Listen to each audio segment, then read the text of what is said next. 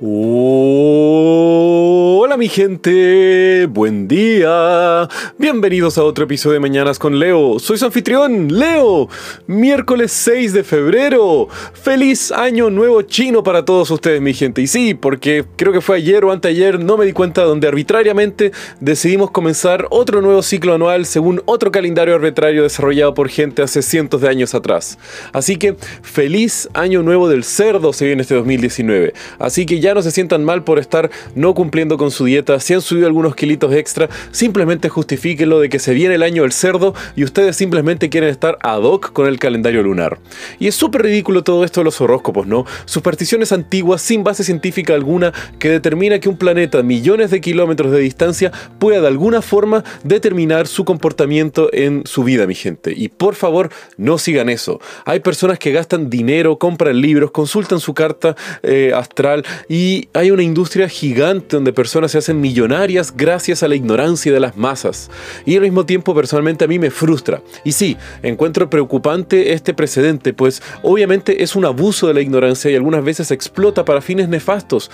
Como por ejemplo, sé que el horóscopo del diario no es la peor de las cosas, pero en superficie no se ve muy dañino, pero es un precursor, es un indicador que muestra cómo se perpetúan las supersticiones y las creencias sin base alguna, lo cual es muy dañino para una sociedad pues una población ignorante y susceptible para supersticiones como el horóscopo o la religión pueden ser fácilmente afectadas en sus decisiones políticas, lo cual obviamente va a tener un impacto en la sociedad entera. Así que mi gente, el consejo del día de hoy es no se dejen influenciar por frases bonitas y pseudociencias seductoras, siempre sigan a la razón, los datos duros, la ciencia, tiene esto una credibilidad y una validez mayor que lo que muchas veces puede ser algo que es muy adecuado y apropiado para lo que nosotros interpretamos como nuestra realidad pero no es válido. Así que mi gente, para su bienestar y al mismo tiempo para eso, no se dejen influir por estas patrañas. Vivan vidas felices e independientemente de lo que diga su horóscopo, sigan lo que ustedes sientan que les hace bien. Por favor, mi gente.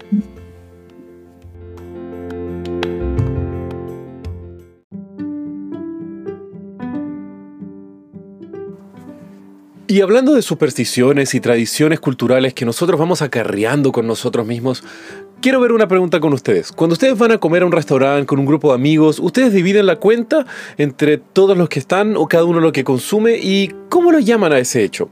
Y esto me pareció bastante curioso, pues hace unos días, conversando con un grupo de amigos de mi familia, estábamos viendo cuál era la modalidad más apropiada cuando uno sale a comer, cómo se divide la cuenta. Algunos argumentaban que era más fácil hacer por partes iguales, otros por lo que cada uno consume y otros como por grupos familiares dependiendo de con quiénes uno va saliendo. Y de ahí salió este debate y me pareció muy divertido ver un poco eh, qué se hace, por ejemplo, cuando una persona o un grupo de personas piden un trago, una botella de vino, etc. Esto obviamente genera un desbalance en el promedio de consumo per cápita de las personas, pero al mismo tiempo, ¿cómo se debería hacer? ¿Se modifica la división de la cuenta? ¿Los tragos van solamente por quienes los pidieron? ¿O acaso nos cae a todos nosotros tener que solventar los gastos de nuestros amigos alcohólicos? Y eso me a descubrir las distintas reglas de etiqueta que existen. Por ejemplo, algunos expertos dicen que cuando uno se enfrenta a un grupo de amigos que está consumiendo alcohol y uno no va a hacerlo, se debería avisar de forma previa o cuando se están haciendo los pedidos y así dejar claro la división entre los que van a tener que lidiar con la carga monetaria de el consumo de alcohol y quienes no. Además, también me fascinó los distintos nombres que tienen estas reglas de etiqueta. Por ejemplo, en Estados Unidos y en otros países de habla inglesa se utiliza el término going Dutch cuando la cuenta tiene que ser cada uno paga lo que consumió.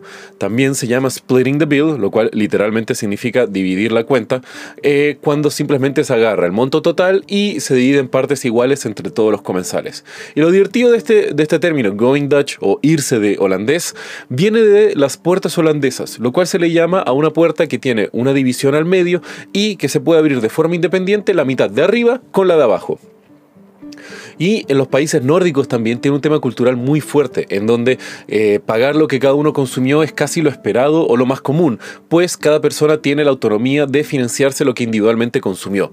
Mientras que en los países del sur de Europa es considerado un poco más descortés o hasta una ofensa si es que uno piensa en dividir la cuenta por lo que cada uno consumió, sino que obviamente tiene que ser en partes iguales o si es que hay una persona que está haciendo como el anfitrión del evento, por lo general se le tiende a poner a esa persona la carga de la cuenta.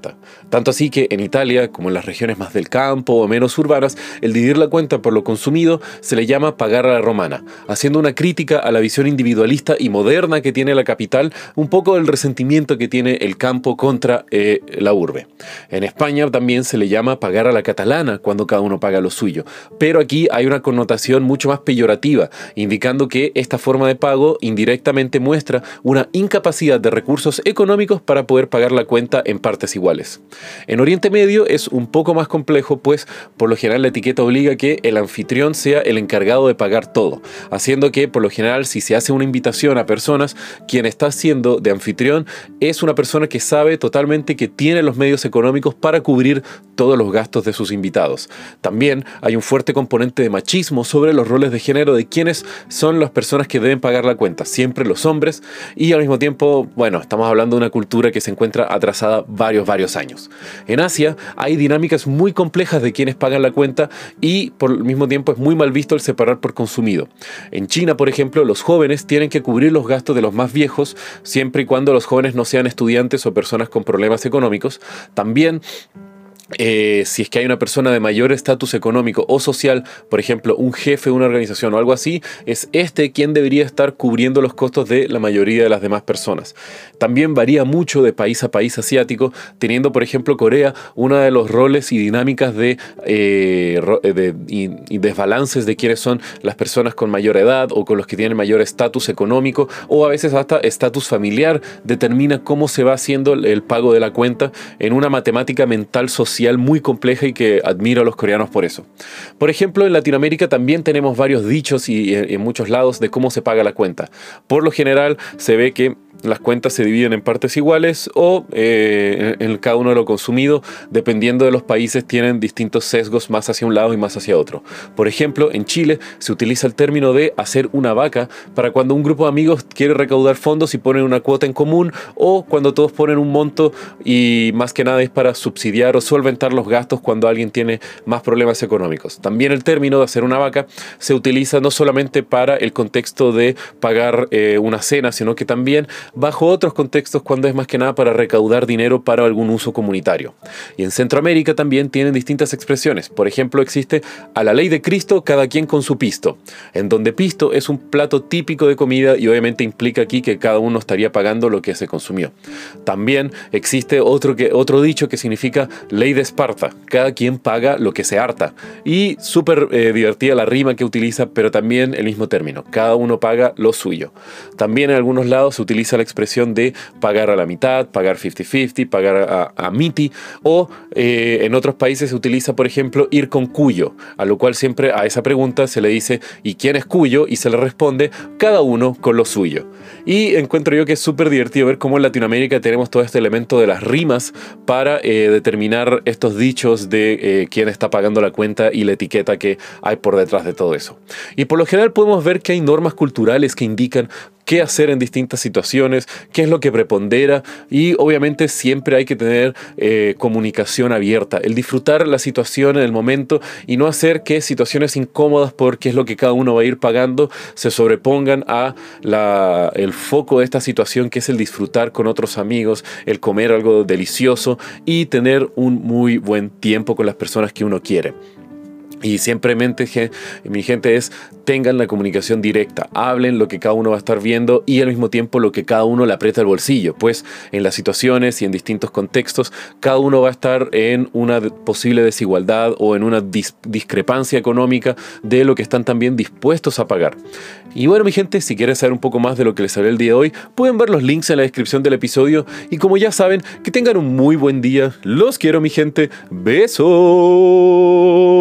Deus.